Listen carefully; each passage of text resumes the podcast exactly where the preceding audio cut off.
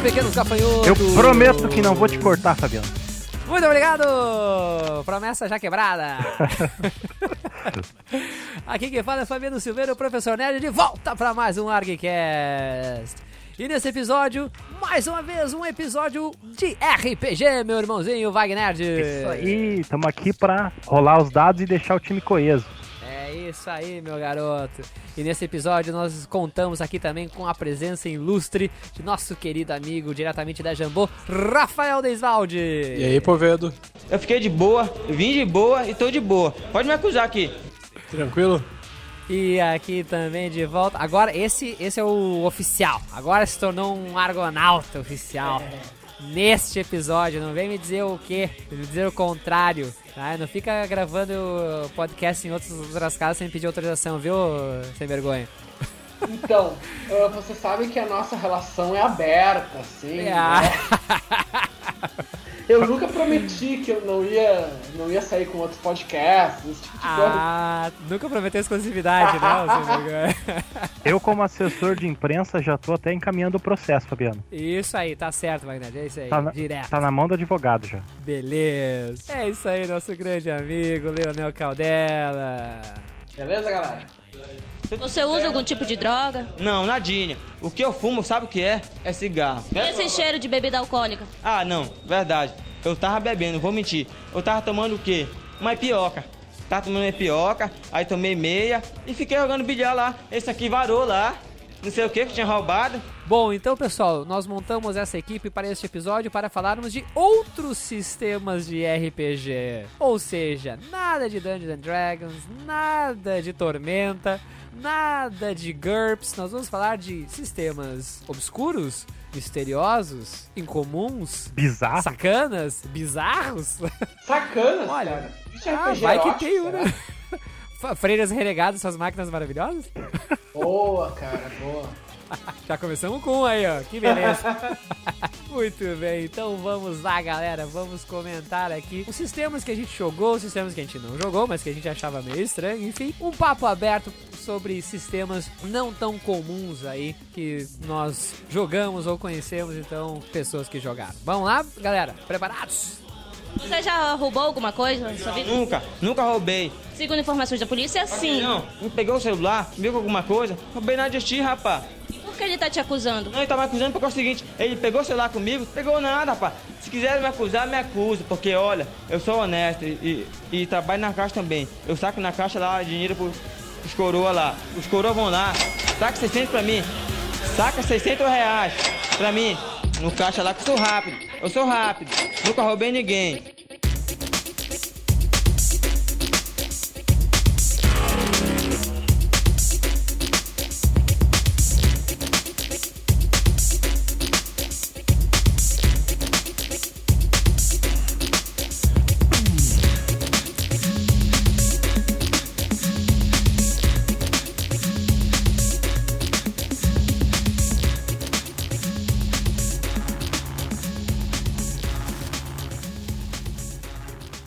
Porque esses, esses sistemas poucos conhecidos a gente tem vergonha de dizer que jogou, né?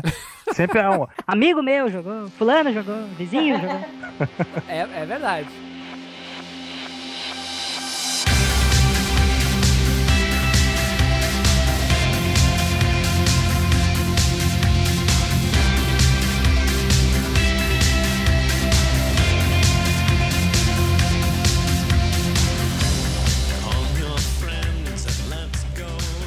Vou até começar já. Eu já comentei, já falei isso em outros podcasts, mas eu vou comentar. Vamos aproveitar esse gancho das mulheres machonas armadas até os dentes, freiras renegadas, suas máquinas maravilhosas. E qual outro que tinha na série? Panteras com asas de morcego. Isso, exatamente. Não tinha uma das mulheres machonas para dentro dos macacos? Tinha esse Tinha também. esse era nacional.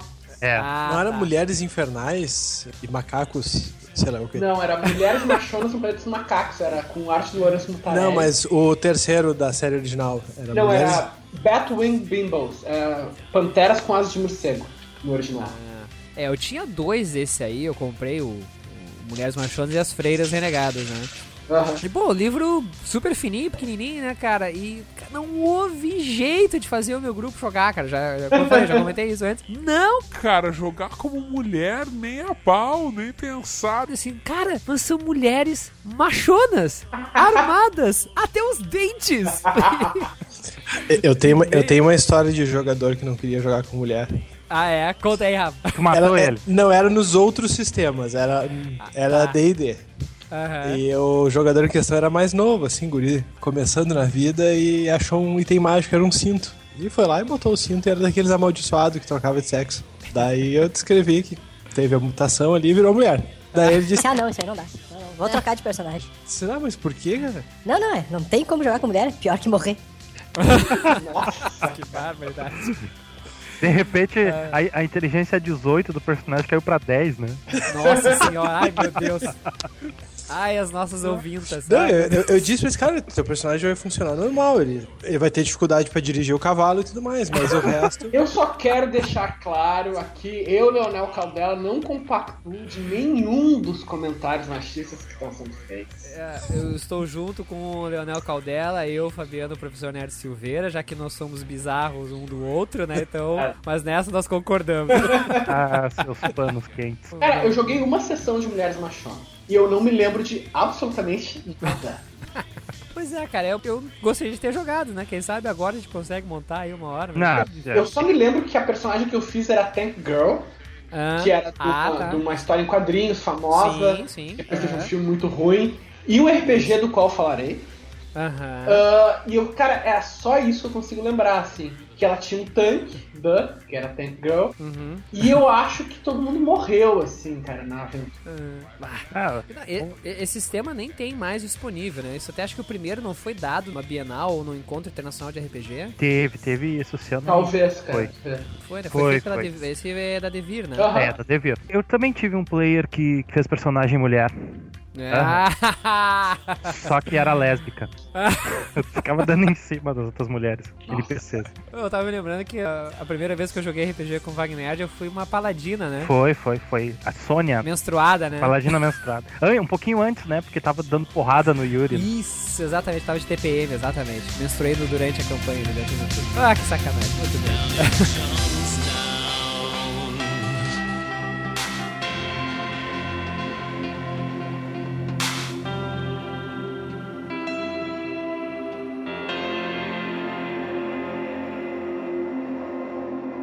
Então, Caldela, meu querido amigo, puxa um aí, puxa um sistema pra nós. Então, o primeiro sistema que eu quero falar é o meu desses aqui que eu vou falar. É, só não é o meu preferido, porque eu tô guardando o melhor pro final.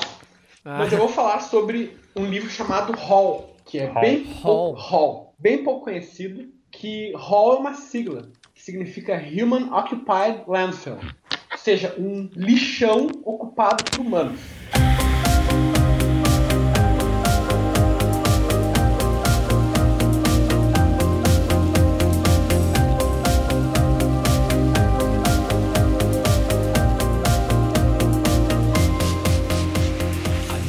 Seria tipo, é tipo Battle End, a El- Elita? É um pouco parecido, só que a ambientação é bem melhor. Ele é de humor e, cara, ele é muito mais gore, muito mais pesado, muito mais sacana, muito mais cheio de, sei lá, de sacanagens mesmo, assim, com ficção científica, com RPG, com muitos aspectos da sociedade, do fandom, assim. Ele é um RPG satírico, né? E o Hall é o seguinte: ele é um RPG de ficção científica que centra-se na ideia de que o universo ele precisa mandar o seu lixo para algum lugar. Então escolheram esse planeta que é onde tudo que é tipo de lixo é mandado, desde li- lixo como a gente conhece até o lixo humano. e o seu personagem é um desses tipos de lixo humano. Você é, por alguma razão, relocado para Hall. Tu chega lá e não tem. É um mundo sem regras, é um mundo onde é cada um por si. E tu pode achar que isso vai ficar um negócio meio serião, uma coisa meio pós-apocalíptica. Só que o Hall, ele é todo baseado na ideia de paródia, né? Então, por exemplo, tu não faz personagem. Não tem nenhuma regra para fazer personagem. Tu escolhe dentre alguns arquétipos e cada arquétipo é uma paródia de alguma de algum estereótipo comum de ficção científica. Então tem um arquétipo que é tipo o surfista prateado, que é um chorão que fica, sabe, com uma prancha de surf se lamentando aqui. O surfista prateado a gente sabe que o nome dele original é Norin Red. No aqui eu tô vendo o surfista prateado do Hall é o Roaring Ned. Outro arquétipo é um nerd jogador de RPG. Foi parar lá por alguma razão. E, e os personagens são absolutamente desequilibrados. Não tem nenhum tipo de balanceamento nas regras. As regras não são descritas de todo. São descritas mais ou menos pela metade. Tu não sabe muito bem o que, significa cada atributo. Uh, isso porque o rol ele é todo escrito à mão e ele é uma conversa com o leitor. O escritor ele vai te explicando o jogo, explicando o jogo. Se ele começa a se encher o saco, ele diz: Mano, quer saber? Isso aqui tá chato, vou falar de outra coisa. e assim ele vai, cara. Se ele erra, porque tudo foi escrito a caneta preta, né? Se ele erra, ele rasura a página e continua. Ele pode fazer anotações assim do lado da página, em letrinha pequena. Tem uma hora que eles estão escrevendo numa lanchonete, eles fazem a garçonete da lanchonete assinar a página para dizer assim, leitor, nós realmente estamos escrevendo aqui num diner. Cara, é um jogo que, com as regras dele mesmo, ele é praticamente injogável. Eu diria que é impossível. Só que a ambientação é muito boa. É muito boa mesmo, assim. Se tu... É uma coisa, é uma coisa meio Wally, Mochileiro das Galáxias, não é isso? Exato, cara. Só que é uma paródia muito ácida. Muito Ah. ácida. Ele, Então, é, ele é inglês? ele, é, ele é um RPG americano todo em inglês. Né? Não, não, inglês que eu digo britânico. Não, Não, não, é americano mesmo. Uhum. É, cara, é. É um negócio meio indescritível, assim. E isso aí foi publicado quando? Foi publicado no início dos anos 90 por uma editora chamada Dirt Merchants. Só que depois a Black Dog, que era um selo dentro da editora White Wolf, ela pegou o Hall, ah, adquiriu os direitos e daí fez uma, fez uma edição mantendo tudo assim exatamente igual, só a distribuição era maior. Eu nunca conheci ninguém que tivesse posto as mãos num Hall original da Dirt Merchant. Eu acho que é uma coisa muito rara. Eu Uhum. tenho aqui do meu lado o da Black Dog, vale a pena, assim. Só que esse também, bastante raro, né? Sim, imagina, cara. Não, eu, sinceramente, nunca tinha ouvido falar desse sistema de RPG. É, é, cara, é, o, é um negócio genial, assim, o Hall. Ele tem. A, a paródia dele é muito pesada, é muito ácida. Então, por exemplo, o, o, tu tem uma igreja que é igual à igreja católica e um dos arquétipos é o, que tu pode jogar é o Papa. Nossa, Então é uma paródia assim ah, pesada mesmo, é pra, só pra adultos do RPG, vale muito a pena. Tipo, ele, ele, ele quer associar cada arquétipo a uma parte do lixo da. É mais ou menos assim, cara, mais ou menos assim. Foi escrito por comunistas de faculdade. Cara, ele foi escrito por uma galera que eu nunca ouvi falar e duvido que alguém tenha ouvido falar, tipo, Todd Shaughnessy, sabe? O famoso escritor Todd Shaughnessy. Como assim? onde é que tá essa galera hoje? É, né? não, eu vou procurar depois, cara, procurar no Facebook, ver se eu acho eles. Eu tenho, inclusive, algumas imagens escaneadas do Hall. Ah, legal. E eu vou te mandar a minha matéria do Hall que eu fiz para Dragon Slayer. Então, cara, e o Hall eu tenho que destacar ah, uma regra que é muito legal, que é o seguinte: numa aventura de Hall, tem sempre uma grande possibilidade de estar caindo lixo em cima de ti. E esse lixo pode ser desde, sei lá, um papel amassado até, sei lá, um tonel de 10 toneladas de lixo tóxico que vai simplesmente esmagar teu personagem. Se Então a, ca- a cada metro tem que rolar um teste de oportunidade lá de, de, de ataque, Não, funciona assim. No início de cada sessão, o mestre rola um D6. Se sair um, eu acho que é um, talvez seja seis, mas enfim, se sair um número determinado, vai morrer alguém na aventura. Certo. E não tem nada que tu possa fazer, assim. Outra regra muito legal do Hall é que cada arma tem o dano que ela faz. Beleza, assim. Óbvio que não tem tabela de armas, é uma coisa mais livre, assim, né? Mas as armas têm o dano que elas fazem e tem o dano em angústia. Porque tu ter uma arma apontada pra tua cabeça, não, não interessa só o dano. Interessa que, também que tu tá. Que, sabe, aquilo te causa muita inquietação e tal. Não é assim. Pode tomar um tiro no braço e, sabe, não perder muitos pontos de vida, mas tu fica, puta que pariu, me deram um tiro, como assim?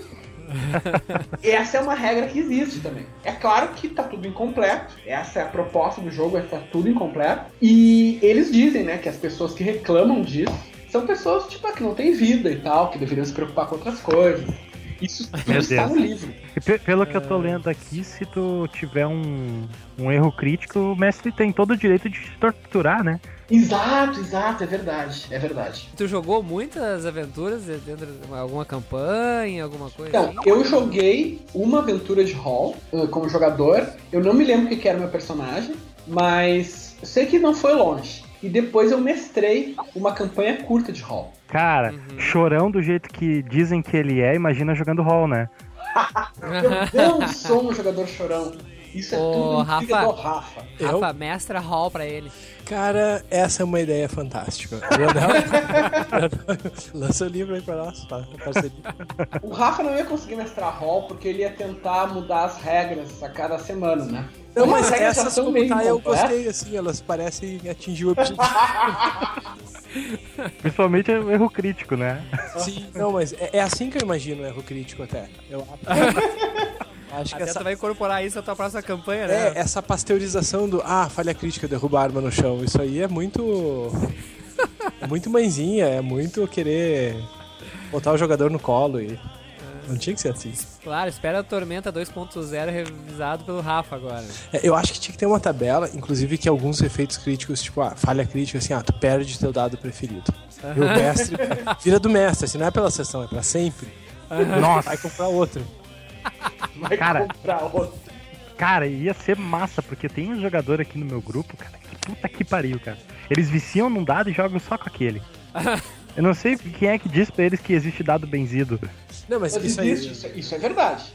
Não, tem, tem dado especializado, tem dado que é melhor num tipo de rolada, por exemplo, Claro, dado ataque, dado pra escalar, esse tipo de coisa. Isso aí é completamente científico. Sim, isso é comprovado. É? É dado, dado roubado, é isso? Não, treinado, é- assim, é- dado. Porque o, o dado ele tem uma energia. Existe um, um tráfico de dados, né? Por baixo dos panos se vende esse tipo de dado, né?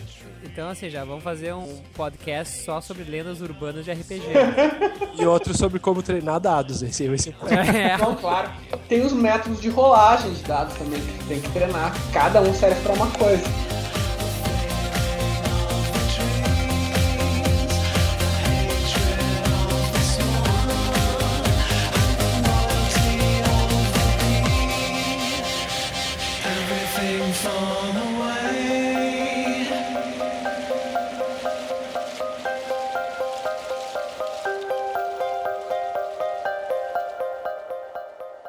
Rafa, então puxa um teu aí. Buenas.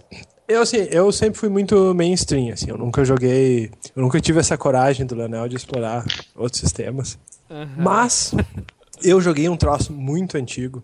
Inclusive, pra minha satisfação, descobri que o autor tá fazendo um crowdfunding pra lançar uma segunda edição. Olha esse ano. Ó. Que se chama Tales from the Floating Vagabond.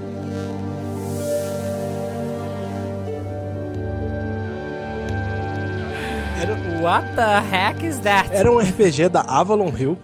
E agora essa reedição vai ser o próprio autor que tá bancando. E era um RPG de comédia de ficção científica. Então, e esse inclusive eu joguei. E ele girava em torno de uma taverna que tinha no espaço, que era o ponto de encontro dos aventureiros pra fazer as suas aventuras, que é essa, o Floating Vagabond, que é o vagabundo flutuante, o flutuador. E a premissa básica é que tu tem uns atributos, e os atributos tinham explicações bem peculiares. Então, por exemplo, um dos atributos era Smart. E daí ia de 1 a 5 e dizia, por exemplo, e cada valor tinha uma explicação. Então, por exemplo, Smart 1 é o que você tem se você não sabe o que é Smart. e eu tava explicando o jogo e um dos jogadores perguntou o que era Smart. Ah, meu Deus do céu. E, a- e não, não era um RPG de classe, tu tinha os atributos, as perícias e tu tinha um efeito que era o que definia o teu personagem. né? Então tinha um efeito que era o Trench Coat Effect, que tu andava com um casacão e em termos de regra tu podia ter qualquer coisa ali dentro. Uma nave espacial, uma arma, Não. um exército, qualquer coisa. Tinha um outro que era o Newton Effect, que era assim, as leis da física, elas funcionavam de acordo com a tua crença. Então, por exemplo, se tu montasse um bárbaro espacial com um Newton Effect, tu não acreditava em naves, então onde tu andava as naves caíam. Era da década de 80, então tinha muita influência do Rambo, dos filmes do, Aham. do Schwarzenegger, do Stallone, então tinha o No Pain, No Gain Effect. Tu simplesmente não morria e o desenho era um carinha tipo Schwarzenegger tomando um monte de bala. tinha o outro que era, tinha um que era o Rambo Effect. Não, eu me confundi, esse que tu não morria era o Rambo Effect. E assim vai, era muito engraçado. Só que nós fomos jogar isso, eu não tinha esse livro, né? Quem tinha um amigo nosso, Aham. que foi mestrar. E o meu personagem era um ranho espacial que tinha esse trench coat effect, não. Era um ranho que usava um casacão e Que tinha um arsenal. né, cara? Hã? Que agradável. Mas era, era um ranho simpático, tinha olhinho e tudo mais, assim, e, ele, e ele era negociante, assim. Só que esse meu amigo foi um pouco ingênuo e ele convidou um grupo de techers pra jogar. Pô. E alguns deles eram estudantes de física.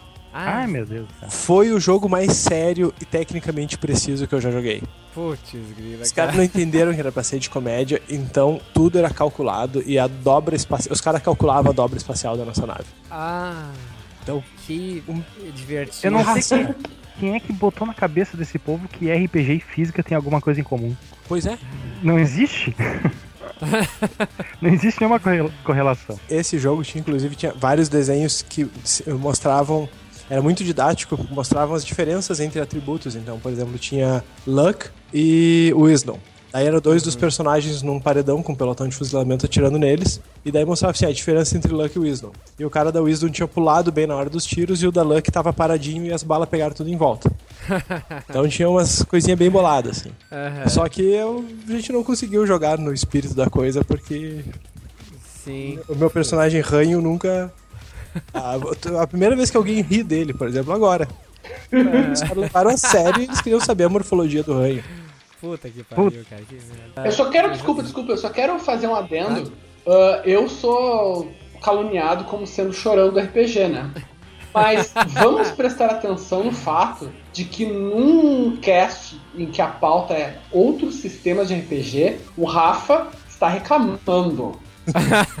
A pauta não é, sabe, os assuntos trágicos do, da minha vida de RPG tenham pena de mim. Mas ele, está, ele arrumou uma maneira de reclamar. Então Cara. eu quero que as evidências, sabe, apontem para quem é o verdadeiro chorão. Cara, Olha aí, o Anderson Silva pedindo a revanche, hein?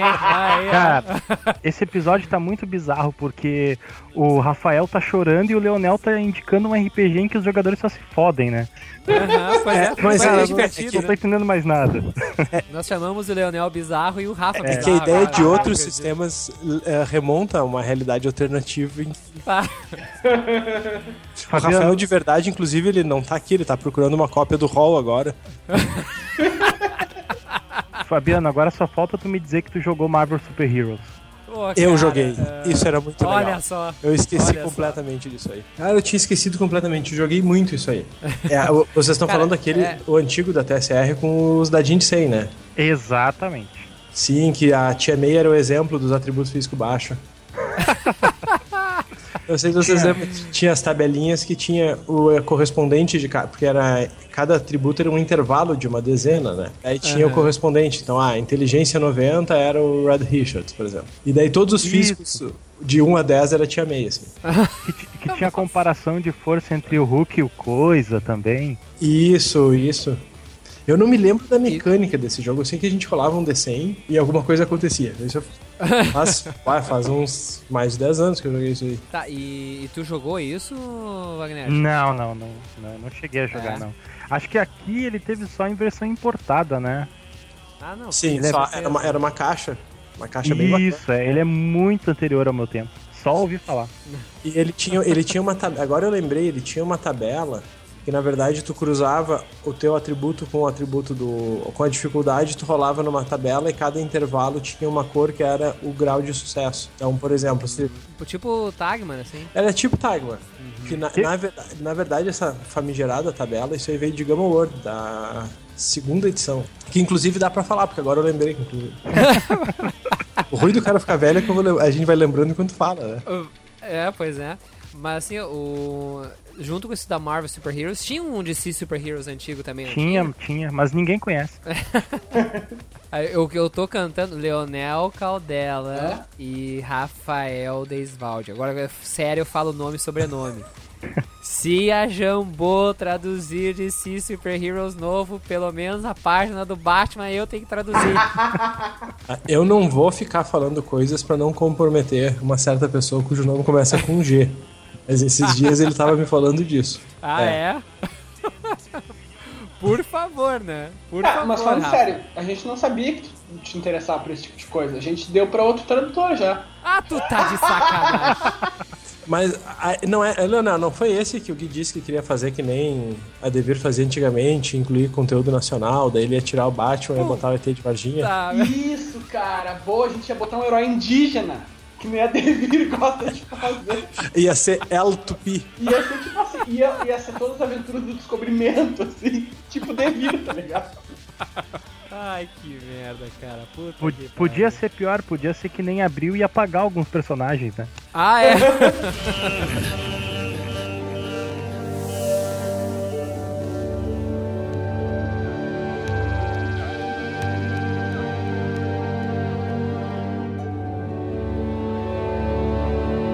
Não, deixa, deixa o estagiário falar um pouquinho. É, vai lá, vai lá, Wagner. Diz Não, eu um aí, queria, então. queria- já que eu fiz uma lista de, de RPGs bizarros no- do- nos e-mails, né? Eu quero começar Aham. falando de um, um- não é, não é, não, não tá na lista dos bizarros, mas é um, eu acho que é um RPG assim que dei muita risada jogando. E ele até não é tão desconhecido quanto esses todos que nós estamos listando agora no começo. Que é o Defensores de Tóquio, mas é o Defensores de Ah. Tóquio, a, a primeira edição.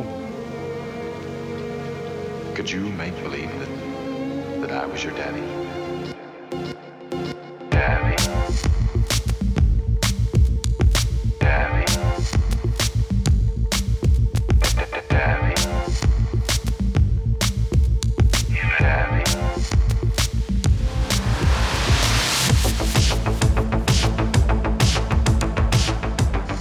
Aham, Antes, da a revista ainda, a revista Dragão Brasil Especial, Aham. Que, ela, que até a minha, que tá aqui, que foi autografada pelo Kassara no último evento de anime que ele, que ele veio aqui. Que RPG massa, meu. Que RPG, assim, engraçado, cara. tipo, eu, eu acho bacana o 3DT, acho legal. A gente teve um cast sobre ele, né? Defensores de Tóquio original também, tem- também tem seu valor, cara. Cara, eu me lembro que essa aí eu, esse aí eu consegui jogar, Esse né? aí tu conseguiu. consegui jogar, os meus amigos toparam. Porque assim, ó, a gente vai comentando aqui, vocês vão ver assim que muita coisa, ou o que eu talvez comente aqui, que eu tenho, mas não consegui jogar, porque o meu grupo era muito reticente. Eu comprava os livros, mas não conseguia formar, ah, convencer os meus amigos a jogar. Então, porque eles eram aquela coisa de. ah, de Dungeons and Dragons, eles só gostavam daquilo, era Dungeons and Dragons e Hero Quest. Era só o que eles jogavam. Então, assim, cara, pra jogar outra coisa era muito difícil, muito difícil mesmo. E esse Defensor de Toque da revistinha eu consegui fazer jogar, tanto Defensores quanto o Advanced Defensor de Toque, que saiu depois, Cara, né? quando eu era mais novo, eu era muito fã de Tokusatsu, de série de Tokusatsu. E eu queria sempre jogar alguma coisa nesse estilo quando, quando eu tava começando a jogar RPG. E meus, Aham. meus jogadores não, não conseguiram. O máximo que eu consegui convencer eles a jogar foi Cavaleiros do Zodíaco. Mas... Sim, foi um momento homo. homo nerd da, minha fase da RPG. Que- Uma coisa assim que eu acho muito legal é a descrição dos atributos, né, cara? Aham. Por exemplo, assim, se o cara tem força zero, se café é forte, você apanha dele, tá? A descrição. ou, ou inteligência, que tá assim, não tem. Quem já ouviu falar de um super-herói japonês que use o cérebro? tipo assim, o cara perdeu tempo descrevendo o atributo inteligência pra dizer que não tem no jogo, sabe? Uma, coisa que eu- uma das coisas que eu acho mais genial dessa edição do Defensores de Tóquio é que isso aí é, uma, é um, um elemento de game design tão inovador que ele só foi ser usado ah, em RPGs grandes, RPGs que, sabe, tiveram mais destaque lá fora, ah, mais de 10 anos depois.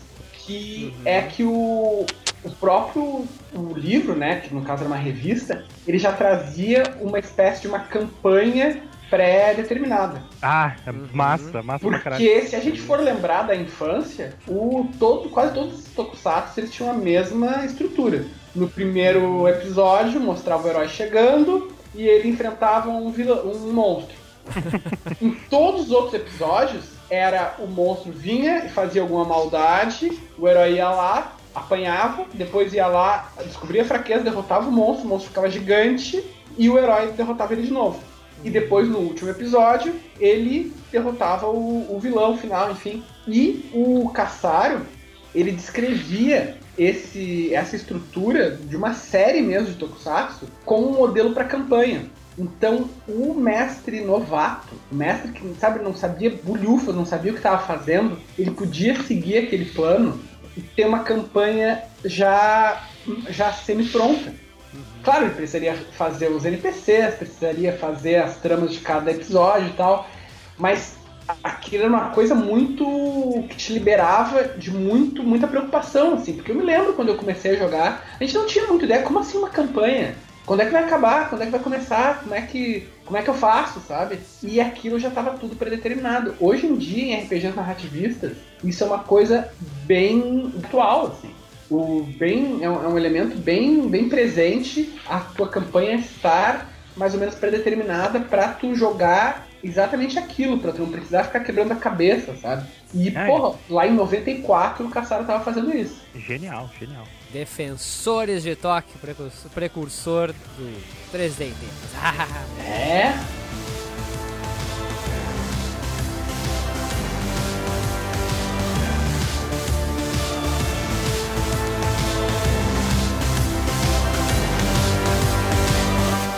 Meu amiguinho Leonel, diga mais um aí pra nós. Então, o meu próximo RPG, já que eu falei de um muito bom, embora bizarro, Hum. eu vou falar de um muito ruim. Bizarro também. Eu vou, esse, eu vou começar falando desse RPG contando uma história. Uma história real. E triste, trágica. tu morreu nas mãos do Rafa de É novo. verdade. Why can't you see what you can do to me? Why can't you see that all this is new to me? The way that I feel holding you, girl. Tonight your A gente sabe, né, que existem programas de incentivo à cultura, editais, coisa e tal, Meu que Deus, servem para. O Wagner sabe do que eu tô falando. já sei. que servem para realmente fomentar produções culturais que não seriam possíveis de outra forma, que talvez o autor não tenha conseguido nenhuma, nenhuma empresa para investir e tal. A, a propósito, vivemos num, num estado laico, né? É, É. a proposta vivemos no Estado laico. E então, existem, eu quero crer que pelo menos a maior parte desses, desses editais, desses programas de incentivo, eles são são voltados, são, acabam nas mãos de quem realmente tem muita competência, de quem eh, faz a coisa muito bem, etc. Mas às vezes acontece de um autor querer fazer um RPG e ter parentes ou amigos, ou enfim, contatos nesse tipo de edital. E eu não estou acusando ninguém, só estou dizendo que esse autor sabia exatamente o que fazer para ganhar o edital. Então, Ah, ele publicou um livro chamado Seres do Inferno. puta que pariu, esse RPG é muito ruim, cara. Seres do Inferno é um RPG que, e eu cito, tem mais de 40 raças, 17 estirpes demoníacas, 14 organizações infernais, 300 dons, poderes e magias.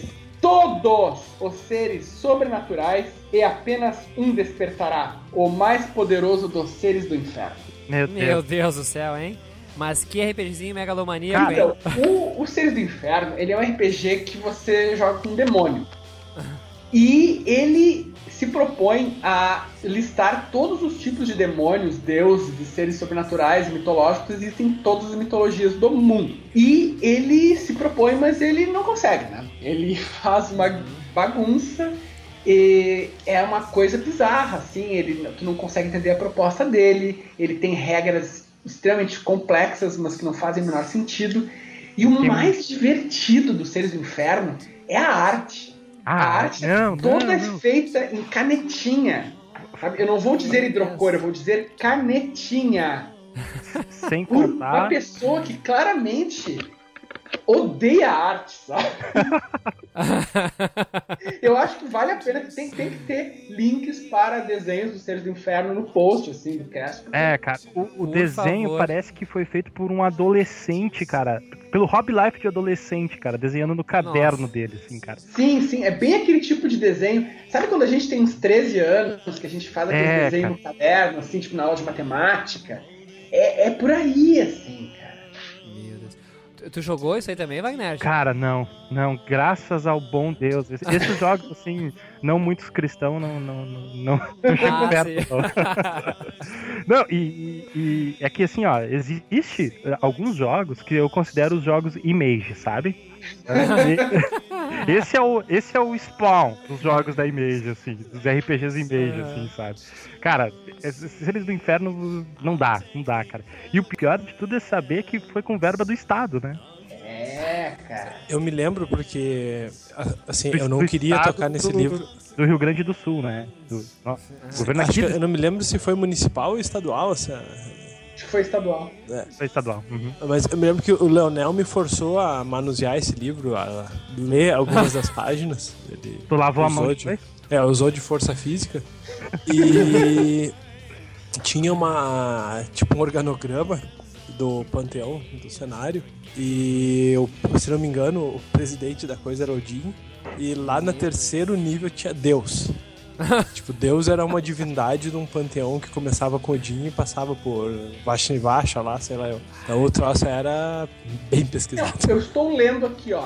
Estou citando diretamente do livro. Asgard, o paraíso. Criado por Odin, o plano espiritual, também chamado Asgard, foi feito para abrigar os anjos, que historiavam o universo, e os arcanjos que protegiam o paraíso. É o lar de todos os seres almados que perecem na Terra sem se tornarem pecadores. Plenamente se justificado, assim, tipo, uma coisa faz todo sentido. Cara, é uma, uma salada, assim, indigesta, é isso? E, cara, agora eu quero falar uma das coisas mais legais desse jogo. Que é realmente, cara, é uma coisa genial. Porque a gente sabe que cada RPG chama os seus personagens, né? Os personagens jogadores de um certo jeito. O, por exemplo, Tormenta RPG chama de personagem jogador ou PJ. E daí troca por, digamos, herói, aventureiro, coisa e tal. O GURP chamava de PC. Então, enfim, tem umas. Call of Cthulhu é investigador. Cada um tem a sua terminologia, né? Os Seres do Inferno vai chamar os seus personagens de peões. Como se fossem, digamos, peões ah, controlados pelos jogadores. Só que o autor cometeu um erro e chamou os personagens de peões, com I. Ai, E como a gente sabe, peões com E são tipo peões de xadrez, né? Coisas com... E peões Aham. com I são aquele brinquedo que a gente faz girar. Então o teu personagem é um peão. Eu só consigo imaginar que o teu personagem é um demônio que vai girando, assim, tipo, no chão, sabe? e as crianças ficam em volta dele. Ele é aquele inimigo do Flash, sabe? Aham, pode crer, pode crer. São que- E esse é o único erro que o livro tem. Ah, Esse é um o erro. texto dele é sofrível, cara. Não sei como é que o Leonel conseguiu entender o sistema, porque o texto dele, cara. É, é porque o Leonel é tradutor também. É, é- é tradutor de uma criança bobada de 12 anos, né? Tá, aqui, ó. Eu vou ler, por exemplo, aqui, ó. Ficha de personagem. Esta ficha mostra as características físicas, mentais e espirituais do personagem. Beleza. Daí tem aqui, ó. Nome. Neste espaço, o jogador escreve como seu personagem é chamado, o que deve coincidir com suas características tais como nacionalidade. Espécie. Descreve a espécie científica do personagem identificada por seu DNA, podendo não se alterar de acordo com a mudança de ser. Mais detalhes do capítulo 3. Ser. O tipo de ser do personagem, indo além de seu corpo e descrevendo seu espírito e sua alma. O tipo pode ser do peão. O tipo de ser do peão será decidido antes de qualquer outra característica de acordo com o capítulo 3. Cara, e assim vai. Daí tem estirpe, origem, que a origem pode ter várias aqui. Tem. Uma das origens que tu pode ter é Tiamat. tu pode ser um Tiamat. O personagem nasce Pode com ser 60 um, pontos de totalidade e ganha 30 pontos por ano até completar 18 anos e 600 pontos. Ao fazer 400 anos, ele começa a perder um ponto por ano. Isso pode o fazer perder pontos em perícias, caso eles ultrapassem o máximo estabelecido por uma aplicação. Detalhes no decorrer do capítulo. É genial isso, cara.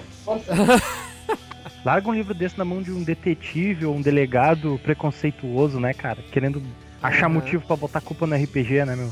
Bom, tá aí, ó. É um prato cheio. É uma, uma manual de, de como não se escrever no RPG, né? Cara, olha aqui, acabei de achar um negócio. Uma É. vantagem, o dom, sei lá o quê. Sétimo sentido. Para possuir esse poder é necessário ter sexto sentido. Que legal. Genial, assim. É, que eu acho que pra, pra, pra esse lesado aí, ter quatro sentidos é muita coisa, né? E uma outra coisa que é legal de comentar da arte dos Seres do Inferno é que tem dois tipos de desenho que eu acho que se destacam, né? Dentro daquela qualidade toda que a gente mencionou. Um é os desenhos de paródia, que ele faz uma paródia do Dançando na Chuva, por exemplo, faz demônios em várias, em várias situações, assim, ah, meio cômicas. E outro que são os desenhos, digamos, sexualmente explícitos. Ah, nossa, cara, tem uma, uma, uma demônia mostrando a prochasca, assim, cara. Exato, velho. Medo, olhando pra ela, infelizmente, eu vou ter que lavar meus olhos com água sanitária. Está na página 75. Tipo, ela tá pulando com as pernas bem abertas, assim, cara. Cara, é, é, é pra muito ah, malandrão deixar de gostar da, da fruta, cara. É um negócio assim terrível, cara. Não dá. Tá, e me diz uma coisa, a comunidade RPGista não, não tolera muito esse livro? Como é que é?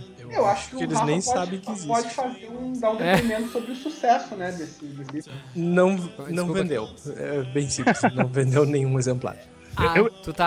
ah, tem lá não, ainda, Rafa? nós tínhamos, nós devolvemos isso aí, foi num, numa época que a gente achava que não precisava ter critério pros RPG que tinha na prateleira. Eu, eu me lembro, cara. Esse aí foi lançado em 2007, por ali, né? Por aí. Em torno, né? Tá, em torno que seja.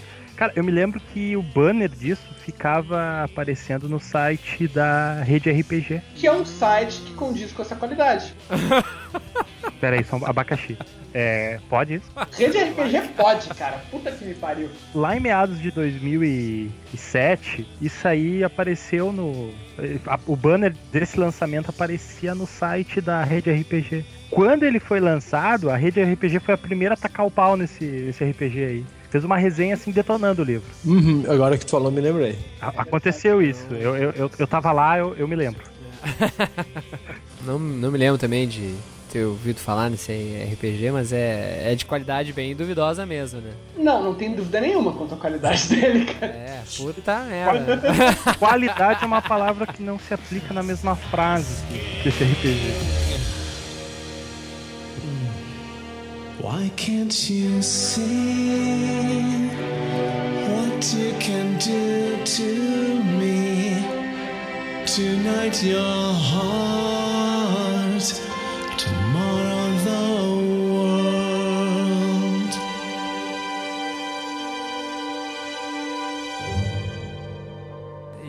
tu, Rafa, tem mais algum outro? Cara, tem um RPG que eu tenho muito carinho. Ele é obscuro aqui no Brasil, mas nos Estados Unidos ele teve várias edições que se chama Gamma World.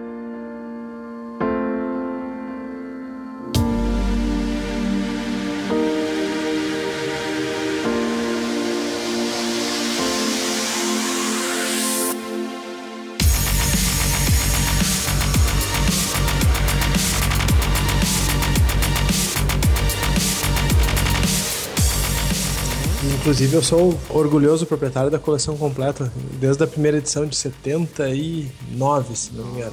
Cara, eu, sou muito curioso em saber qual que é a premissa desse Gamma World. Depende da edição. Na verdade, assim, a premissa básica de Gamma World é que houve um apocalipse que espalhou um agente que na maioria das edições era radiação, que gerou mutações. Então os personagens podem ser humanos normais, humanos com mutações, animais que se tornaram humanos, plantas, robôs. É bem amalucado, assim. Só que o interessante de pegar essa série é que ela é meio que uma história da- de como a TSR foi lidando com o RPG. Porque sempre que eles queriam testar uma regra diferente, eles testavam numa edição nova de Gamma World. Então aquela tabela das, das cores lá do Marvel, eles usaram na segunda edição de Gamma World. Algumas das regras que eles vieram usar depois no Star Wars Saga e no D&D quarta edição, eles testaram na quarta edição de Gamma World, que é um RPG do início da década de 90. Nossa. E agora, faz uns dois anos, eles lançaram uma versão Gamma World D&D quarta edição, que foi uma tentativa deles de aproximar o RPG de um jogo de tabuleiro. Que a caixa vem com um manual bem simples, vem com um baralho de carta, e inclusive eles lançaram uma série de cartas. Eram cartas que representavam tesouros e poderes. E eles lançaram uma coleção que vinha em booster, que nem Magic, tu comprava e tinha os poderes raros, os poderes incomuns e os poderes comuns. Não funcionou, obviamente, porque é uma ideia de jirico. Mas o cordão principal do jogo era essa ideia de que alguma coisa aconteceu e jogou a humanidade num, num mundo completamente caótico e maluco. E uma outra coisa que era, o jogo se passa muitas décadas ou muitos séculos também, depende da edição, depois desse apocalipse. Então as pessoas perderam o contato, elas não sabem mais o que existia antes. Então toda a tecnologia, tudo que tinha, é tratado como se fosse uma coisa mística, são artefatos do passado e tudo mais. Então meio que é é é D&D com uma outra roupagem. A estrutura é bem. É, é mais ficção científica. É mais ficção científica. A magia do cenário eram as mutações. Uhum. Daí tinha as mutações mentais, as mutações físicas. Tinha uma série de aventuras. As aventuras eram bem legais. Tinha uma aventura chamada Todos os Animais São Iguais, que se passava num zoológico que virou uma comunidade porque os animais mutaram e ficaram sencientes. E tem toda uma pegada de revolução dos bichos também. É, Eu- Fora do básico, eles tinham uns temas bem interessantes, assim, bem mais maduros, mas o jogo em si era. era ele tinha um pezinho na comédia, assim, mas é bem legal. E nessa última edição, que é a sexta, é- essa que eles fizeram pra quarta edição de DD, em vez de ser um apocalipse nuclear, eles transformaram numa experiência tipo essa do grande colisor de átomos lá, que os cientistas fundiram vários mundos num só. Então o nome do apocalipse é o Big Mistake.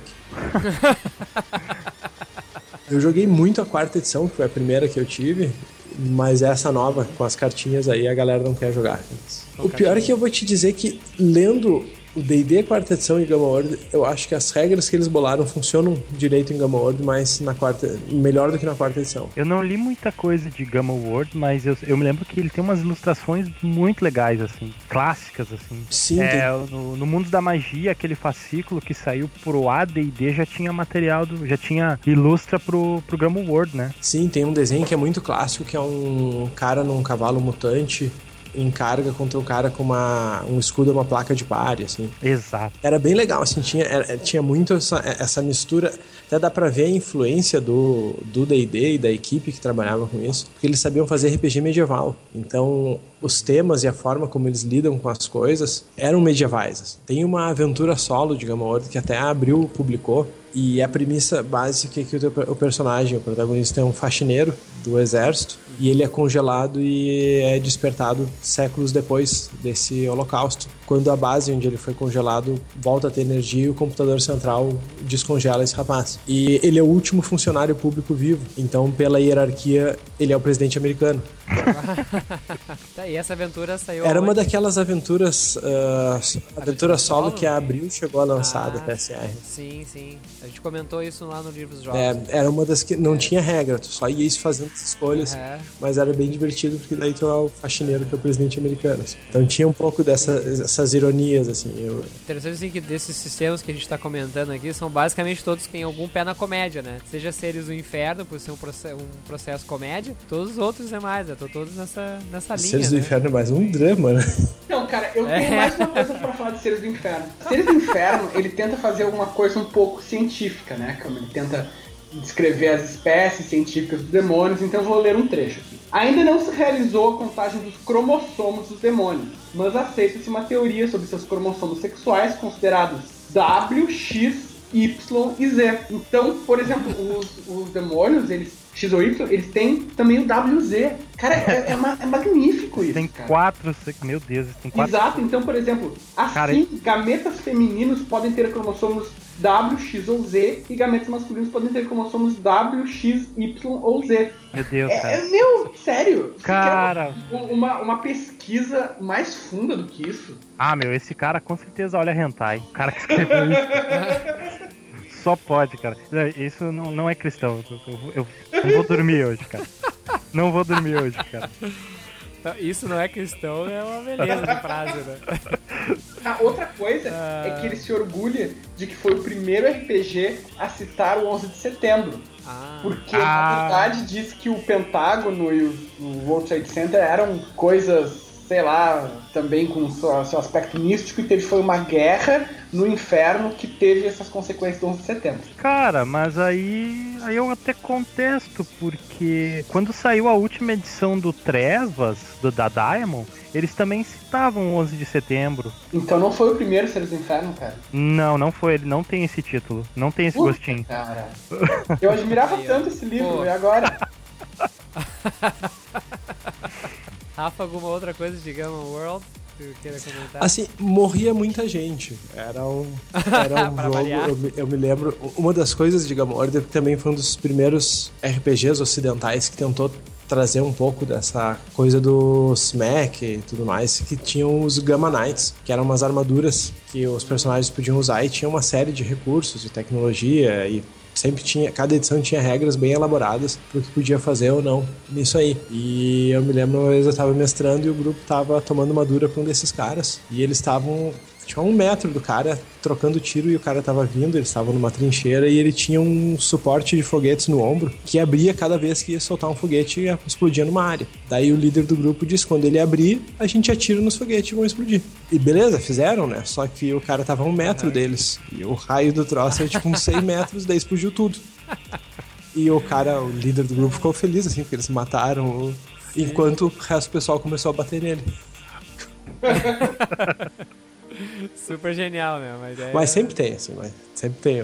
Não é, não é culpa minha. O pessoal diz, ah, o Rafael mata, assim. Eu não mato.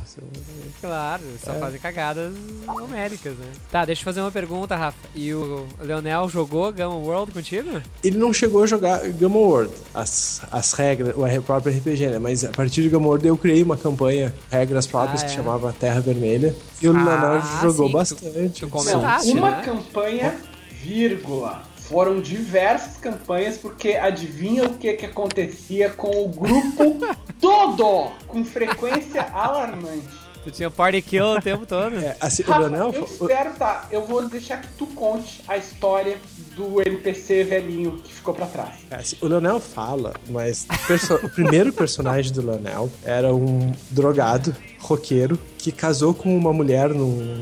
Era, uma campanha pós-apocalíptica, estilo Gamma World, só que era um pouquinho mais pesado o tema. Assim. E numa comunidade de sobreviventes, o personagem do Leonel se encostou numa mulher com três filhos e seduziu ela e fazia ela trabalhar pra ele fazer. Cara, não, não tu, tu tá confundindo com o personagem do Gustavo, cara.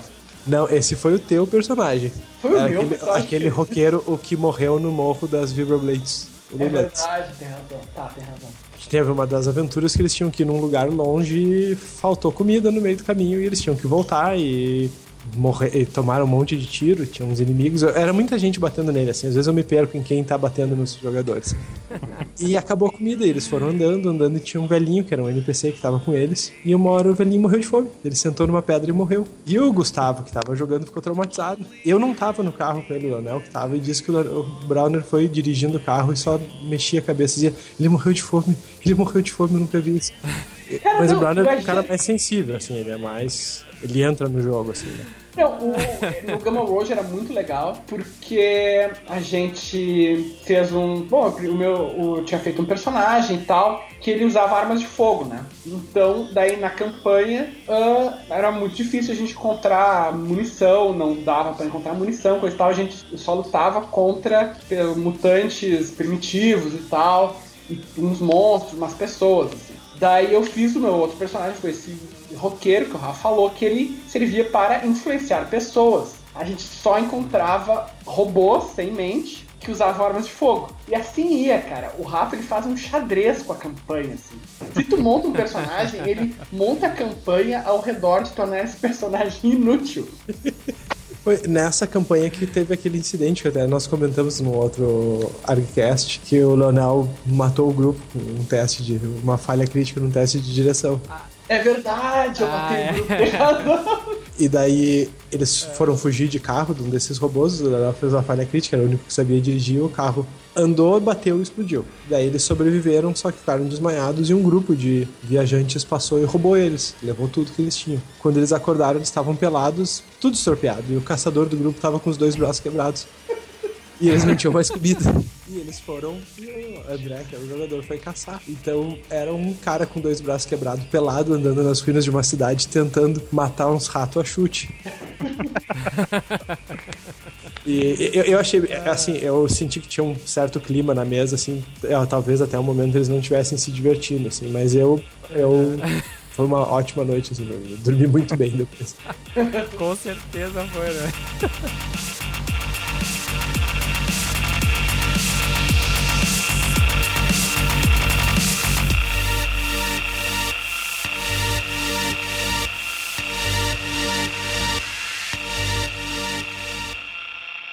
Wagnerd, diz mais um aí, meu irmão. Tem um sistema que eu conheci há pouco que eu não joguei, que eu tô, eu acho que eu vou entrar em sites importados pela primeira vez pra comprar esse, esse sistema. É Aham. mesmo? Que é o Deadlands.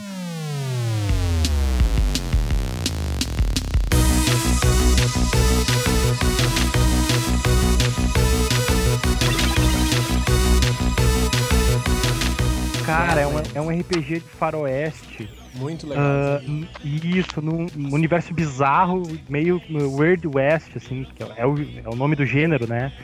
Que é um universo onde existe existe uma pedra, que é a Ghost Rock, que é uma pedra ah, que existe nesse universo, que trouxe várias entidades de outro, de outro mundo, assim, para por um universo que se passa nos Estados Unidos em 1974. Assim, tu, tu pega um filme bizarro de faroeste, estilo O Bom, o Mal e o Feio, sabe? Joga, joga junto com. mistura com World of Darkness e um- uma pitadinha de Call of Cthulhu. É, isso, essa é a ideia de Deadlands. Essa é a ideia básica, assim. Isso, isso já foi lançado. É, cara, mas só lá fora. Lá fora ele foi lançado e, tipo, ele, ele foi lançado com uma porrada de suplemento, assim. Tem muito suplemento pra ele. Mas aqui, acho que só, só nas importa só importado mesmo pra, pra achar. É, e o bacana, o bacana, né? Acho que talvez o Rafa vai poder me ajudar agora. É o bacana é que o sistema dele é por cartas, né? Ele não usa dados, né? Ele, Né, na verdade, ele usava tudo. Eu, eu, eu, não, eu cheguei a mestrar uma campanha de Deadlands, mas a versão D20 que a Wizards lançou, que a Pinnacle lançou depois. Mas eu tinha o Deadlands básico e eu li. Ele usava ficha de poker, carta e dado. O sistema, É. básico, o sistema básico era o seguinte: cada atributo era medido num tamanho de dado e as perícias te davam um bônus. Então, por exemplo, tu tinha força D10, ah, inteligência Dex 6 e assim vai. Não lembro os nomes. E tu rolava o dado do teu atributo mais um bônus que era a perícia que tu estava usando. Só que para fazer as magias, a ideia das magias é que os os magos, eles, que eram os hucksters, eles desafiavam entidades sobrenaturais num é jogo tipo- de poker. É tipo um xamã, né? Os É. magos desse jogo. Exato, e eles tinham que ganhar uma partida de poker para receber essa magia. Então, cada magia, a dificuldade era uma combinação de poker. E a mão do jogador era uma função da habilidade dele em usar magia. E ele começava a comprar. Quando ele ia usar a magia, ele fazia um teste, comprava um número de cartas e tinha que fechar o jogo da dificuldade. Um, um full house, um straight, quer que fosse uma, uma dupla. Flash. Isso. E tinha os rituais mega poderosos lá que tu tinha que tirar o Mega Ninja Royal Straight Flush com asinha. tá? E era bem bacana, assim. Tipo, eu nunca joguei as, as regras originais, mas eu achei muito legal. E depois eu mestrei uma campanha no sistema D20, que o Leonel até jogou. E. E morreu, assim, na- dessa vez eu vou contar porque não foi culpa minha. Eles tinham um inimigo que era um índio malvado que se chamava Piedras Coloradas. E esse sistema ele era parecido com o de Star Wars. Tinha vitalidade, que era o HP, e tinha a tua vida, que era a Constituição. E eles emboscaram Piedras Coloradas e o, o André, o caçador do braço quebrado, deu um tiro de 12 na cabeça do índio, que tinha 12 pontos de vida, e o André rolou 9 D6. E eu disse: pronto, morreu meu Piedras Coloradas. E em 9d6 ele rolou 11. E o índio viveu. E matou todo mundo. Daí tu, tu honestamente pode dizer que a culpa é minha. O indivíduo não me rola 12 e 9d6. Meu Deus do céu. Cara, isso aí é, é realmente um problema de rolagem de É, dados. é falta né, de treinamento. Ah, É, viu? Tá, agora eu entendo, agora eu entendo. Deixa eu fazer um momento Tormenta Void aqui. Posso fazer? Tá, uh, Leonel, foi tu que escreveu aquela cidade, a Smokestone, né? Aquela cidade de Tormenta Exato, aham. em Western, né? O que, que tu achou de Deadlands? Cara, eu adorei Deadlands. Eu não li todos os livros, eu li por alto, assim. E eu- a única vez que eu joguei foi essa vez com o Rafa, porque eu nunca conseguia grupo. Uhum. Mas a gente chegou a jogar uma. Não vou dizer que era uma versão de Deadlands, mas era uma. um faroeste bizarro com terror também. Só que no sistema de Falkenstein, que daí era uma campanha caseira, assim. Duas campanhas caseiras, assim, na verdade. Então, tipo, ó, eu acho do caralho o livro, assim, cara. Principalmente porque ele tem uma estética. O que eu mais gosto do Deadlands, tá, eu adoro faroeste, assim. Mas o que eu Uhum. mais gosto do Deadlands é que ele pega muito de cripta do terror. Que era aquelas revistas de terror Nossa. ah, dos anos 50, Pulp, que chegaram né? a ser proibidas, né? O pessoal que curte quadrinhos sabe disso e tal. Então aquela estética suja, com um monte de piada infame, coisa, aquilo é muito presente no Deadlands. E eu acho que é fundamental, assim, pro jogo. Então tá, tá dada a dica, né, Fabiano? Pô, mais uma tradução aí da Jambô, é isso? É, E eu acho legal mencionar que é o seguinte: os anos 90 foram o ápice da humanidade, né? Como todo mundo deve saber. E o Deadlands, ele é tão bom porque ele é um RPG dos anos 90. Ele é um RPG do tipo que valoriza muito a interpretação, que tem ideias estranhas e tal. Isso era muito comum naquela época, antes do sistema D20, assim, né? Tipo, depois houve um, um pêndulo, né? Que o- os RPGs começaram a valorizar mais as regras e tal. Então tá dada a dica, né? Deadlands, Terras do Papai. Isso. Isso aí. Nova tradução da Jambô. Talvez não, Não, fosse nome. É, é- não, essa aí é É. a tradução da Pi. Ouvindo vocês comentarem desses vários sistemas, assim, de certa forma eu fico bem triste, desenchavido, né? Porque, como eu falei, meu grupo não era muito parceiro para jogar outros tipos de sistema, né? Eu tenho aqui vários outros jogos, mas acabava não lendo porque eu sabia que, né, quando eu tentasse, ah, vamos jogar esse, não, não quero. Eu sempre- comprava na esperança de que um dia eu fosse realmente encontrar um, um outro grupo, né? Mas assim, vocês comentaram de muitos sistemas realmente importados, né? E eu não tive acesso assim a muitos RPGs importados, não tinha acesso a isso, sempre eram muito caros, né? Eu sempre ficava com aquelas variações nacionais, né? Então do tipo ah, Toons, por exemplo, né? O Monstros Nossa, da, esse era bom. da Esse era VEC, massa, né? esse era legal. Twerps, que era aquele The World's Easiest Role Playing Nossa, System. ah, sabe, ah, o Demos Corporation, coisas assim, né? Era esse tipo de coisa que eu, que Fabiano, tu acesso, chegou a jogar um- o Senhor dos Ah, Anéis aí de ouro? Eu tenho, mas não joguei também, cara. Isso aí foi quando eu comprei, já foi assim quando aquele meu grupo tava se desfazendo e eu- a gente acabou não jogando. Mas esse é Tenho ele aqui. medieval, ó, esse aí não tem desculpa. Sim, sim, sim. Não, é, exatamente não. Esse não teria desculpa realmente. Mas acabou assim que na época que eu comprei, o- como eu falei, meu grupo já tava meio que se dissolvendo, né? Então já tava. Cara, mas eu comecei a jogar 99, 2000 por ali. E eu também peguei muita coisa dos anos 90, então as minhas partidas ou era fantasia medieval ou era terror realista, assim, World of Aham. Darkness. Também era difícil tentar implantar um, um universo diferente, assim. E até hoje tem jogadores que eu, eu chego com uma ideia maluca, tipo, tipo Deadlands, né? E eles Uhum. torcem o nariz, assim, não querem. eu- às vezes até nem, nem, nem dá pra culpar, porque muitos não têm Uhum, tempo sim. de aprender um RPG novo, um Uhum. sistema novo, né? né? Porque envolve uma curva de aprendizado que às vezes não é tão curta, né? Ela é meio. É, o cara não se Exato, planejou. cara. né? Eu, inclusive, vou dar o contraponto pra vocês, porque eu, pra mim foi exato, o exato oposto.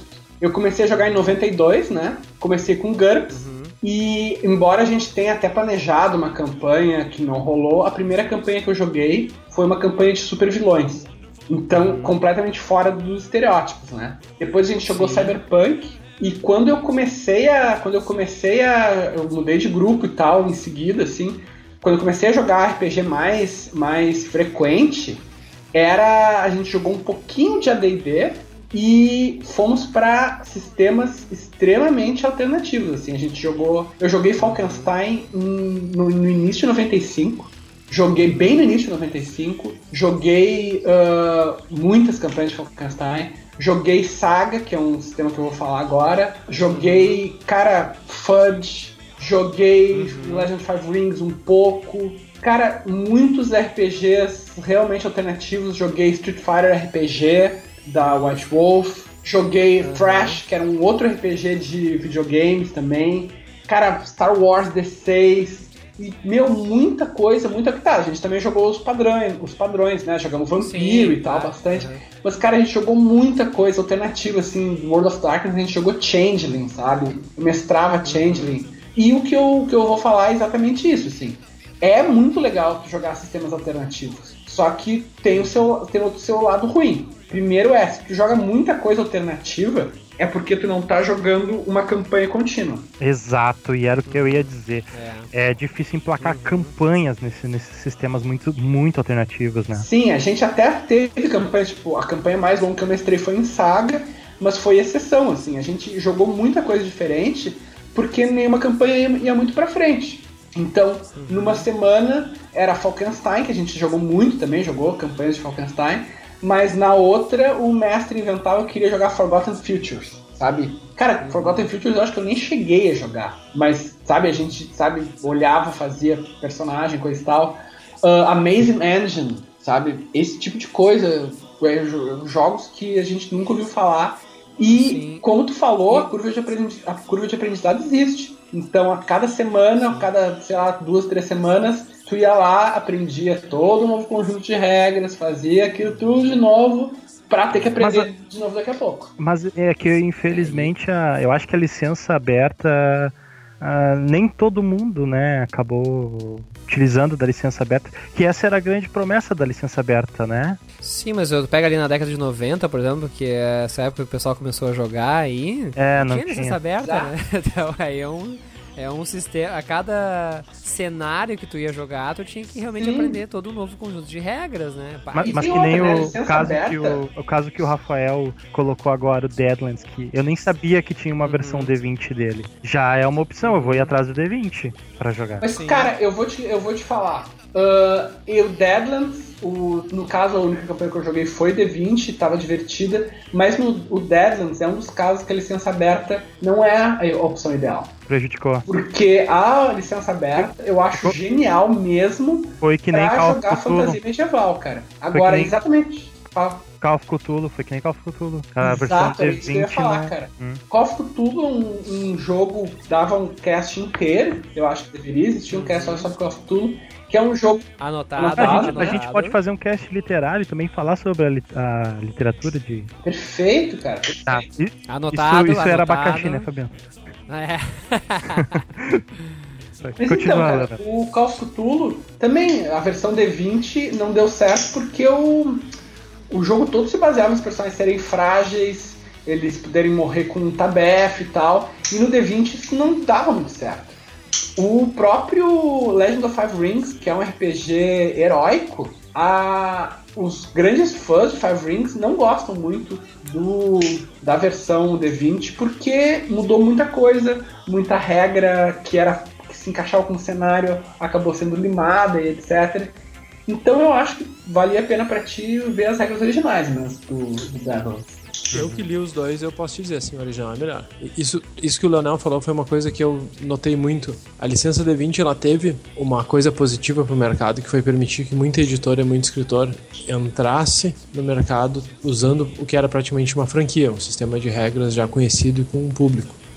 Mas ele pausterizou muito o mercado no sentido de que cenários que funcionavam em conjunto com regras ou formas diferentes de resolver as ações desapareceram. Agora a gente está vendo um revival disso aí, da- da- do que era a década de 80 e 90, né? a melhor década e a segunda melhor na cronologia, que é Ah, mas trocou, trocou. ah, jovem. É que tu não estava vivo na década de 80, tinha muita coisa legal. Ah, a gente está vendo novos jogos que usam que, que tem uma relação mais coesa entre as suas mecânicas e o seu cenário, que usam as regras para transmitir o clima e o cenário, que era uma coisa que era difícil no D20 porque era tudo igual, então tu tinha um clima que nem o Leonel falou. Um cenário que era para ser mais mortal, mas não dava porque tu tinha D12 de HP. E assim vai. Tinha uma desassociação entre o cenário que as regras representavam. Então acho que a gente tá numa fase boa. It's a beautiful world. It's a beautiful, a beautiful world. It's a beautiful, a beautiful world. It's a beautiful, a beautiful world. It's a beautiful, a beautiful world. Caldela, tu tinha puxado aí o Saga. Tu quer comentar sobre o Saga ou mais Então, algum tem outro? dois ainda pra comentar. Vou começar pelo Saga, que é o meu sistema preferido até hoje.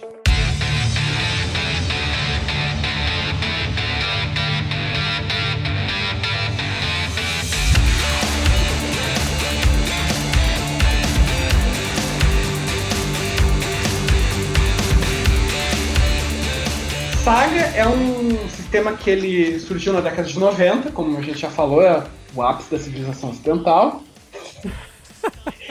que a proposta era que na década de 90 o, a White Wolf estava dominando o mercado né, com o Storyteller, então estava tudo muito voltado para a interpretação e a TSR, que publicava o AD&D, estava, por causa de problemas de administração e tal, ela estava, na verdade, ameaçada de falência. Então ela começou, a TSR começou a apostar em coisas diferentes para ver se pegava o que estava dando certo, se pegava um nicho, né? E uma dessas coisas foi o sistema Saga, que eles pegaram o, o cenário Dragonlance, que é o- um cenário muito querido, muito tem muitos romances e tal, muito tem muita história e fez Depois de Tormenta, é o melhor cenário D20. Cara, eu não, po não sei se eu posso dizer que depois de Tormenta, assim, porque embora eu trabalhe com Tormenta, Dragonlance é, ah, é paixão. Tamo junto, tamo junto. Tamo junto, tamo junto, cara.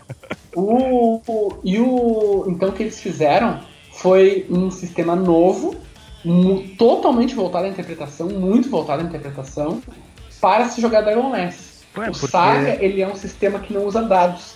Ele usa cartas, mas em vez de usar um baralho comum como Falkenstein, como o próprio Deadlands, ele vinha com um baralho feito para o jogo. Então cada carta tinha o representava um personagem do, de Dragonlance. E os naipes eram atributos do teu personagem. Então tinha o naipe da força, tinha o naipe da agilidade, tinha o naipe da constituição, tinha o naipe do- da inteligência e assim vai. Eram oito atributos. E tu fazia o, o jeito como tu usava essas cartas era genial, porque o mestre, todo mundo usava o mesmo baralho, né? O mestre ele podia fazer um teste de aura. Cada carta tinha uma aura que podia ser branca, que era uma coisa boa, vermelha, que era neutro, ou preta, que era ruim. E o mestre podia fazer um teste de aura que funcionava como um teste de sorte, assim, puxava uma carta do topo baralho e vi- via a aura. Tu usava a tua mão de cartas para fazer testes normais, assim, para fazer ataques, para fazer testes de perícia, coisa e tal. E tu sempre procurava combinar o naipe da carta com o naipe da ação. Então, se tu tava fazendo um ataque com uma arma de corpo a corpo, tu tentava usar o naipe da força, que te dava um bônus e tal. E a coisa que eu achava mais genial mesmo, assim, era que, segundo a decisão do mestre, tu podia usar o personagem representado na carta para decidir a tua ação. Então, por exemplo, quem conhece Dragonlance vai lembrar do Raistlin, né? Que é o maior mago de Dragonlance. Se tu tava de com a carta todos, do de Raistlin todos os outros mundos de RPG. e de todos os outros mundos de RPG. Se tu tava com a carta do Raistlin na mão e tu queria fazer uma magia, mesmo que o teu, mesmo que numericamente tu não conseguisse, tu poderia tentar fazer com a com a figura. Então isso dava liberdade pro jogador e pro mestre construírem uma história ah, sem depender tanto dos números. Era Mas uma desde- coisa assim. Fala, fala. Desde que, desde que teu personagem fosse mago também, ou não. Desde que teu personagem fosse mago. Ah. Se tu não poderia fazer uma coisa. Tu não poderia fazer uma coisa absurda, assim, tipo, não posso derrubar uma montanha com uma banana, assim. Uhum. Mas o. o se tu tinha. Tu, se tivesse essa, já essas capacidades, tu poderia invocar, digamos, a figura do Wrestling para, para fazer essa magia. Então, o que aconteceria seria que a, a magia sairia de uma forma aludindo a uma situação que o Wrestling passou. Então isso dava muito suporte pro mestre criar situações interessantes, assim. Não era só uma coisa, ah, você conseguiu ou não conseguiu, foi falha crítica ou sucesso decisivo. Tu tinha uma gama maior de resultados. Se tu usava a figura, ah, poderia, digamos, poderia fazer do Raiskin, que fez um pacto com um feiticeiro maligno, poderia de repente também fazer um pacto com um feiticeiro maligno para fazer aquela magia. E é um, é um sistema que eu tenho muito carinho, assim, é um sistema extremamente simples, que tu consegue explicar ele para qualquer pessoa que já tenha jogado um RPG na vida em no máximo 10 minutos. Só que ele tem uma profundidade bem grande assim que tu pode explorar, porque as regras dele são muito bem fundamentadas. Então, e por ser um sistema baseado na interpretação, ele te dá uma margem para uma profundidade enorme assim. Eu mestrei durante seis anos Dragonlance Saga, né? Para um grupo de 10 jogadores. Foi uma, a campanha mais extensa que eu já fiz até hoje. E depois disso, a gente fez um baralho ah, personalizado, faz pouco tempo isso, poucos anos. Fizemos um baralho personalizado e eu mestrei uma campanha passada em Roma Antiga com esse mesmo cenário, com esse mesmo sistema, desculpa. Que é uma campanha que, inclusive, eu tô pra retomar agora. O Rafa tá aqui, pode me cobrar, tá? É, Com é, certeza cobrarei. É. Porque o meu personagem ficou numa situação meio complexa lá. Verdade. Tá sofrendo até hoje. ou- ouvintes. É, esse é aquele que foi citado no episódio de, das aventuras de vocês? Ele é o, é o personagem que desencanou da quest e foi pra um puteiro e tal. A, a Lívia, a minha princesa pagã, vampira, a- assassina psicopata do bem. Mas é uma pessoa do bem. Tudo bem, tudo bem. Rafa, tem mais algum aí que tu quer, quer lembrar? Não, eu já esgotei. Eu, eu, eu não tive esse passado promíscuo de RPG que nem vocês. Era fiel. Então, É, é bom porque daí pelo menos tu só teve co- contato com coisas cristãs, né? Exatamente, essa É, coisa exato. de seres do inferno e de outros lugares. Eu não, não comungo com isso. o Leonel que comunga com demônios.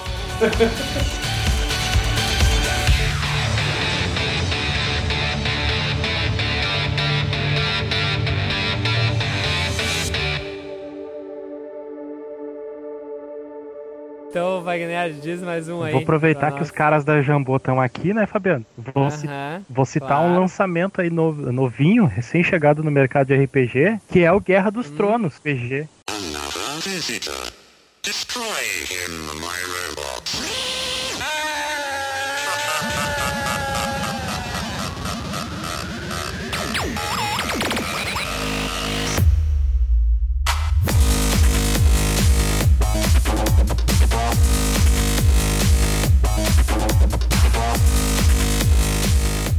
Cara.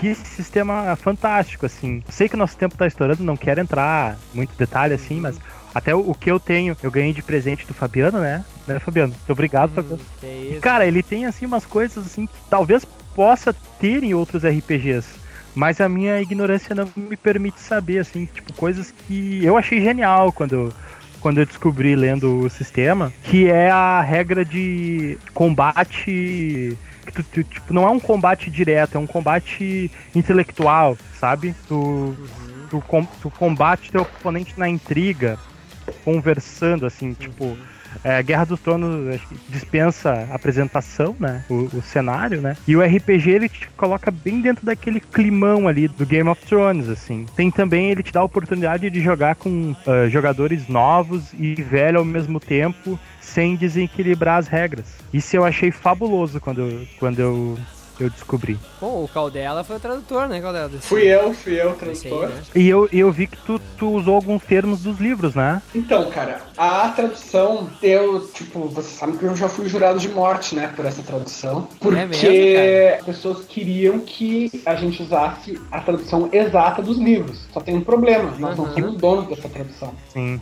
Sim. Então, eh, independente do que, que tu acha melhor ou pior, ah, existe uma tradução, é um, é um, um trabalho como qualquer outro que você precisa ser pago pra isso. Então, não dá pra eu pegar a tradução de outro tradutor e ficar usando ela assim, né? Então, alguma parte a gente usou dos livros, outra parte foi. ah, foi tradução minha mesmo, e eu acho que talvez a maior divergência, assim, pelo menos a mais gritante, é que no- nos romances da editora Leia, os nomes dos personagens bastardos eles ficaram em inglês. Então, por exemplo, você tem Jon Snow, e no RPG ficou John Neve. Isso pra mim ficou, eu até acho numa tradução literária, não sei o que eu faria, mas numa tradução de RPG que a gente precisa dar margem a personagens, assim, que, se- que serem criados com esse background, eu acho que faz parecer bem importante deixar explícito em português, né? Não exigir conhecimento de inglês do leitor. Uhum. Foi uma escolha editorial de tradução. Exato. Isso aí. né? Mas é que sempre tem os nerds, tem os ataques de pelanca, né? É, ner- nerd Ataque de maldito. pelanca eu não conhecia, cara.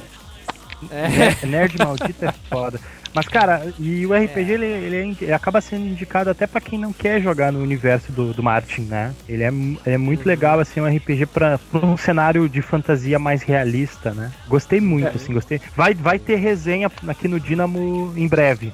Só puxando o gancho aí, nós estamos jogando agora, o Guilherme tá mestrando pra nós uma campanha de Castelo Falkenstein com as regras de Guerra dos Tronos.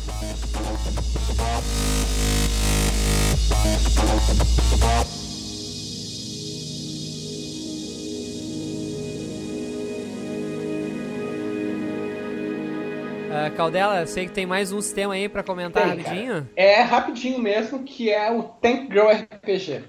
Olha Isso- só. Esse aí é o sistema que realmente, assim, é o alternativo do alternativo, porque eu acho que ninguém nunca jogou isso na história do universo.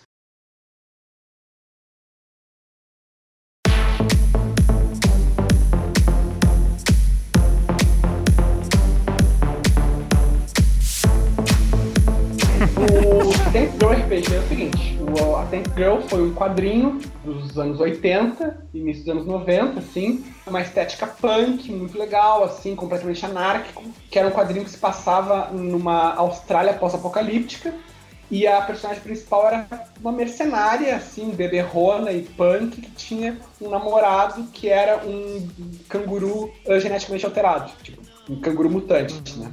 Depois foi feito um filme em cima da Tank Girl, que foi mais ou menos, assim, um filme meio ruimzinho, e o RPG ele pega um pouco dos quadrinhos e um pouco do filme. Só pra falar rapidinho, assim, o RPG da Tank Girl, ele era um baseado num sistema que é o Master Book, que o Master Book ele era um, um conjunto de, de regras genérico que tinha depois ah, livros voltados principalmente para filmes. Então tinha, por exemplo, um, um, livro de Masterbook daquele filme A Experiência, sabe? Species. E, enfim, tinha outros e um deles era Tank Girl. E o mais legal é que a Tank Girl, ele, é- não, ele não é tão anarco que nem o Hall, mas ele é escrito em tom de conversa. Então ele tem também, de uma, uma certa hora, o autor ele diz assim, ah, quer saber, tal regra chata, nem vamos falar sobre ela. E eu acho que as duas regras mais legais, assim, pode, bom, pra ficar mais explicado, tu pode jogar com mercenários, com humanos, com ah, animais mutantes, é um pouco parecido com Gamma World nesse aspecto. E tem duas regras que eu acho que podem ser, que devem ser destacadas. Uma é que todo teu personagem, todos os personagens têm pelo menos uma perícia inútil. Que tu rola um D100 e tu vai ter o, e tu vai ter o, a tua perícia inútil, assim que, por exemplo, é você pode estalar os dedos muito alto. Então, você pode arrotar enquanto fala.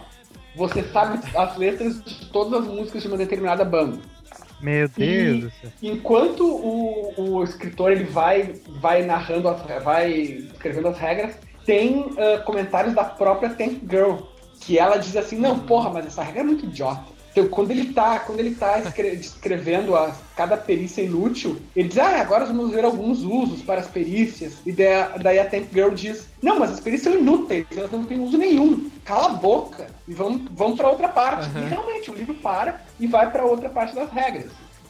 E a outra regra que eu acho que talvez seja a regra mais genial do RPG mundial é a regra de dano localizado do Tank, Tank Girl RPG. Que a gente sabe que, por exemplo, em muitos RPGs com mais regras, quando tu dá tiros no outro personagem, tu tem que saber se pegou no braço, pegou na perna, se pegou no peito. A Tank Girl RPG resolvia isso de uma forma extremamente elegante. Se tu desse, digamos, cinco tiros, tu pegava cinco dados.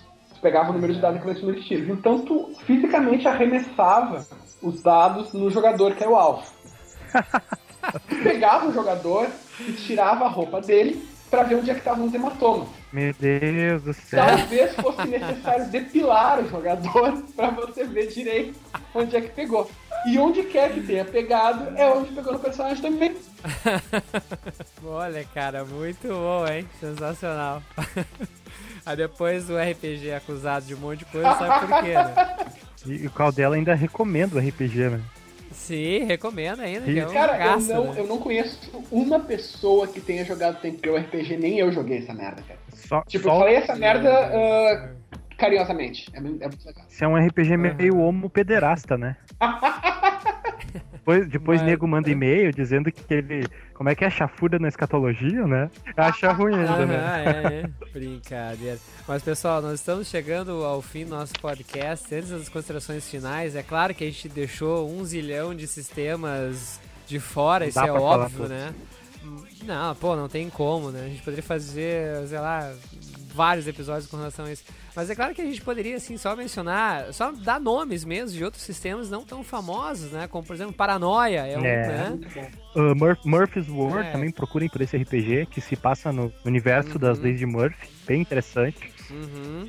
Ah, tem uh, o próprio Warcraft, tem outro sistema também, né? Tem É, Toons, né? Toons, desenho animado. Toons, O RPG que eu acho que, olha, talvez seja o melhor RPG já feito, embora não seja o meu preferido, é o melhor, que é o Pendragon, que é um RPG baseado no Rei Arthur, que é uma obra de arte, assim. O autor é um grande estudioso de mitologia arturiana, assim, é um cara realmente que tem credenciais de estudos universitários mesmo, assim, ele é uma autoridade em mitologia arturiana e ele escreveu um RPG sobre isso, é genial, assim, um melhores, se não o melhor Eu- melhores já feitos. Eu recomendo, recomendo Nossa, também esses, esses RPGs independentes que tem saído agora no Brasil, né? É, Terra Devastada, War Dragon. né? Esses são bem são pro- Cara. Fiasco é um É. RPG, não é bem um RPG, né? É um jogo, mas enfim, mas é genial, assim, todo mundo deveria jogar Fiasco. É, e pra quem gosta de, de zumbis, por exemplo, tem The Shotgun Diaries, tem Terra Devastada, tem um monte de coisa aí, né, cara? Tem, tem muita coisa. Eu tava lembrando agora também de um sistema de RPG eh, genérico também, né? Tipo o GURPS, que era o Opera RPG. O Opera, pode crer, com certeza, é um sistema nacional. É, Outro exatamente. sistema que eu tô lendo, um sistema americano que chama Cortex, que é um sistema genérico também, estilo GURPS, é bem bacana. Bom, e nós temos, bom, enfim, são vários, vários, vários sistemas, né? E alguns desses talvez ganhem aí alguma versão de, de ArgCast, ganhe um podcast só pra eles. Isso aí. né? Vamos Pri- aguardar. Principalmente os da Mitsukai. É. Pro- procurem aí, ouvintes. Esses eu garanto. Procurem aí. Utopia. Se- Tinha aquela Sim, aventura com, tinha aquela aventura com o pênis orc voador gigante.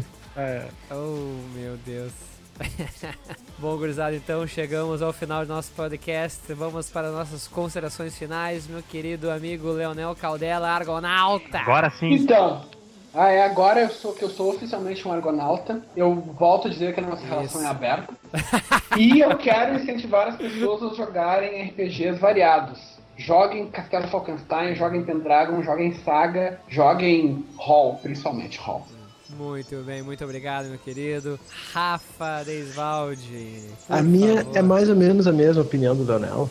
Acho que eu e o Leonel concordamos em muita coisa, tirando aquela, aquele nonsense da década de 90. Mas joguem outros sistemas. Mesmo que vocês tenham um sistema do coração, é isso que eu gosto. Lidar com jogos e cenários diferentes vai dar mais ferramentas para vocês usarem nas campanhas queridas, assim, vai mostrar como o jogo, a dinâmica de ter um conjunto de regras para interpretar alguma coisa pode ser levada a outras formas. Então, assim, abram seus horizontes, saiam de casa um pouco, deem uma passeada, nem que volte depois pro preferido, mas tem muita coisa legal lá fora. Tem mu- mulheres, mulheres, viu? Tem mulheres lá. Nem entrei nisso. Wagner, Não, meu meu querido recado é irmão. pra esses jogadores pé no saco que só querem jogar fantasia medieval e terror. RPG não é só isso, galera. Não, parece que eu tô xingando os, ouvintes, mas, mas é isso mesmo, tô xingando vocês. É isso aí. Gurizada, muito obrigado mais uma vez pela participação de todos. É, faço de vocês as minhas palavras. É claro que a gente tem, sempre tem o nosso sistema favorito, aquele sistema que a gente se sente mais confortável, é, mais à vontade, mas de vez em quando é bom sair dessa zona de conforto, experimentar outras coisas, exatamente para ver que é, no mundo do RPG e da imaginação os limites realmente não existem. Então, gurizada, muito obrigado mais uma vez. Espero, espero nos encontrarmos aqui mais vezes e com certeza iremos. Então, ficamos por aqui. Nossos caríssimos ouvintes, por favor, continuem nosso bate-papo aí nos nossos posts. Digam que sistemas vocês jogam, jogaram, sistemas não tão comuns aí. E vamos, então, Deem uma, de, contato. deem uma de Mais nerds vez- malditos e, e comentem os. Ai, faltou tal RPG. Fal- Ah, é? Faltou, faltou o RPG do Capitão Vira Bosta, alguma coisa assim. Aham. Faltou só um milhão de sistemas agora pra gente comentar, né? Caramba. Mas é isso aí. Então valeu mais uma vez, gozado. Um grande abraço a todos. Até a próxima.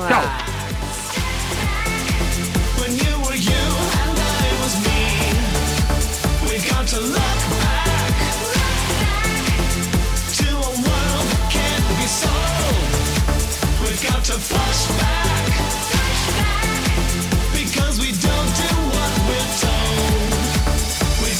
get back.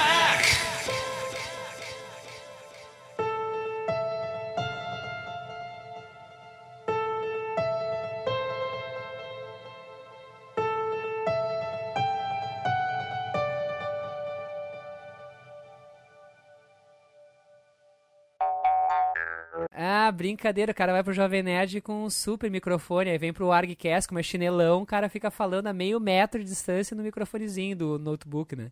Tá de sacanagem. Ó, caiu, ó. Caiu a conexão. Alô? Alô? E aí? Estão me ouvindo? Tô, tô te ouvindo. Tu viu o que, que a gente falou? Não. A gente falou que quando tu tá no Jovem Nerd, tu usa o microfone porrada. Aí é no ArgCast, tu usa esse microfone fuleira aí. E essa conexão. Entre eu gravar o Jovem Nerd agora, o meu computador desktop deu uma merda gigante, incomensurável, É. e eu estou no meu laptop. Ah, Aí agora eu acabei de botar, acabei de plugar o microfone bom no laptop, tá funcionando? hum, tá, tá mais ou menos. Tá meio longe aí, mas tá bom. É, eu, eu acho que o senhor se lembra que eu assinei um contrato com o senhor, né? O senhor pertence ao Arcast. O senhor tem que pedir permissão pra ir pro Jovem Nerd. Epa! Então, então não, não, não, não foi negociado nada, não, não foi simplesmente saiu lá. negociado. Não, é, ca- ó, caiu de novo. NC. É, Nerd Quest no cu. Esse é o microfone que usei no cu? Como assim?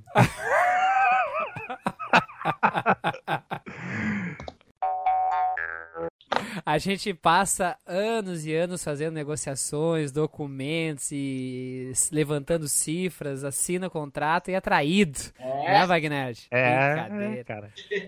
Essas estrelinhas da literatura. Confia em escritor.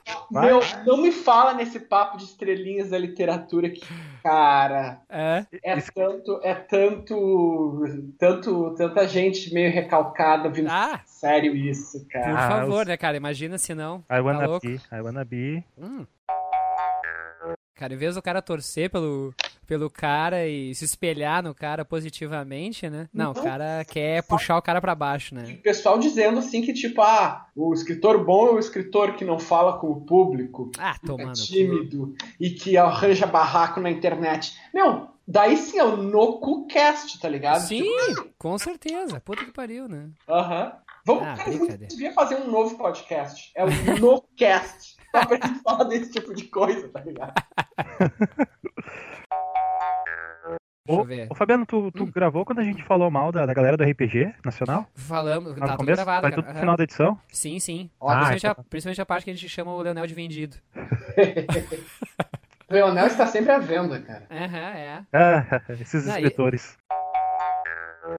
Não, mas quer dizer que é a Paloma que tá arrumando as malas. É, ela tá arrumando as malas, lavando a louça e guardando a roupa, que é as E tu? coisas que precisam ser feitas antes da gente sair, né? Tá certo, então tu arrumou, graças a Deus que tem ArgCast hoje. É, eu disse assim, bah, eu queria ajudar, eu até xinguei vocês, disse, pô, os caras marcaram na véspera da viagem, mas não va- dá pra deixar eles na mão, né?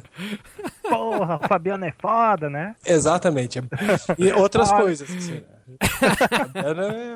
Fabiano tá cheio de adjetivos agora. Ô, que beleza, hein? Por isso que a orelha tá vermelha aqui. Tá... E, o- e o mais legal é que a Paloma tá arrumando as malas agora e tá te dando mais adjetivos, o Fabiano. Pro- Provavelmente.